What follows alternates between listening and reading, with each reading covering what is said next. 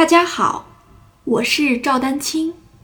二零二三年二胡公益课已开启，获取公益课视频，请添加我的微信号 y i n y u e d a n q i n g，即音乐丹青的全拼小写字母。感谢大家支持。然后就是食指，食指我刚才顺带其实也提了一下，食指的中指中间这个关节，我就快速说一下，中间这个关节是贴住这个弓杆的下方的啊，下方的。然后这你看这这两个关节等于也是顺着手指天然的这种生理弯曲的角度弯曲就可以了啊。然后呢，就是你看中指和无名指其实也略微有一点弯曲，它也是属于自然弯曲的这个方向。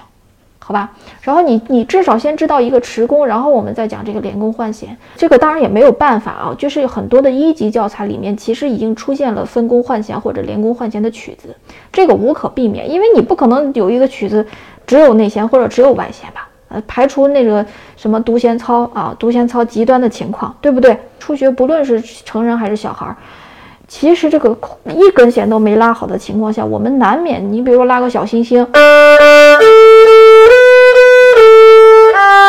就有换弦了嘛？对不对？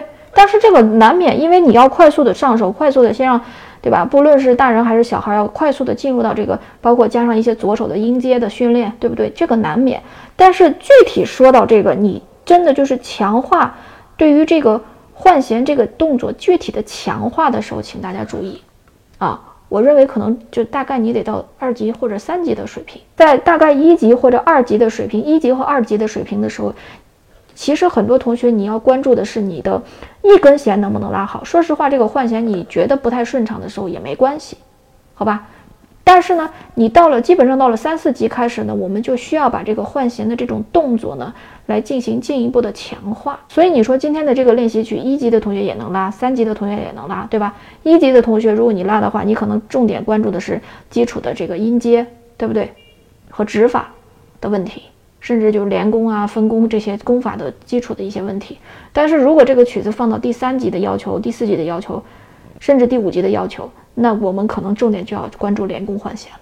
所以说，同样一首曲子，我们在不同级别在拉的时候，我们要求是不一样的，这个也是很重要的思路。